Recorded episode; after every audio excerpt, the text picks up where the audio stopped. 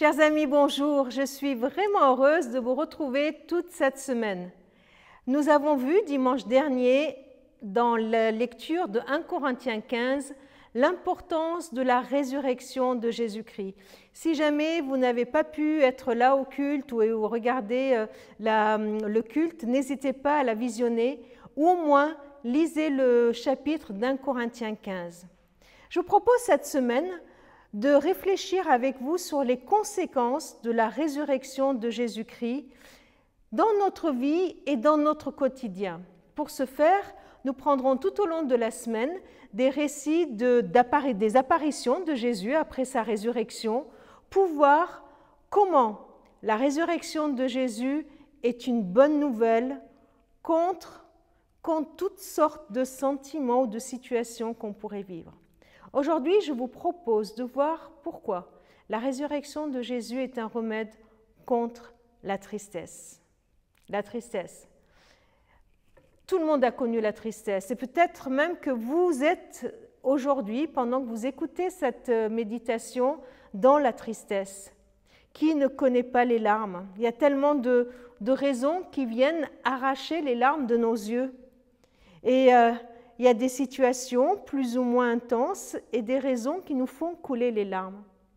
Jésus, ressuscité, est allé à la rencontre d'une femme, une femme en pleurs, qui était si triste. Je vous propose de lire ce récit dans Jean chapitre 20 à partir du verset 11. Marie se tenait près du tombeau dehors et elle pleurait. Elle pleurait.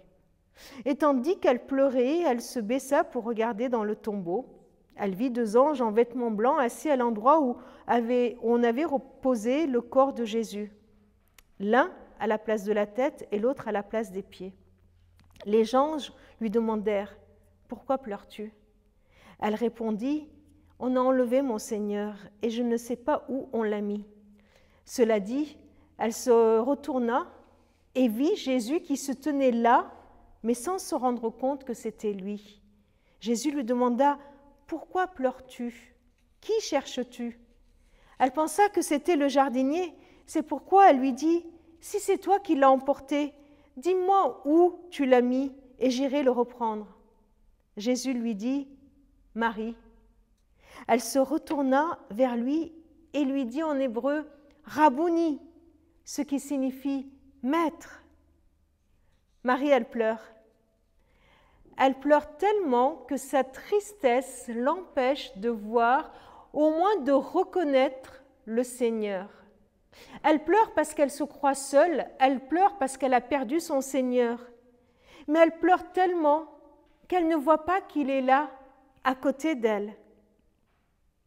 Il peut nous arriver à nous aussi que nous soyons submergés par la tristesse au point de ne pas nous rendre compte que Jésus est là à côté de moi.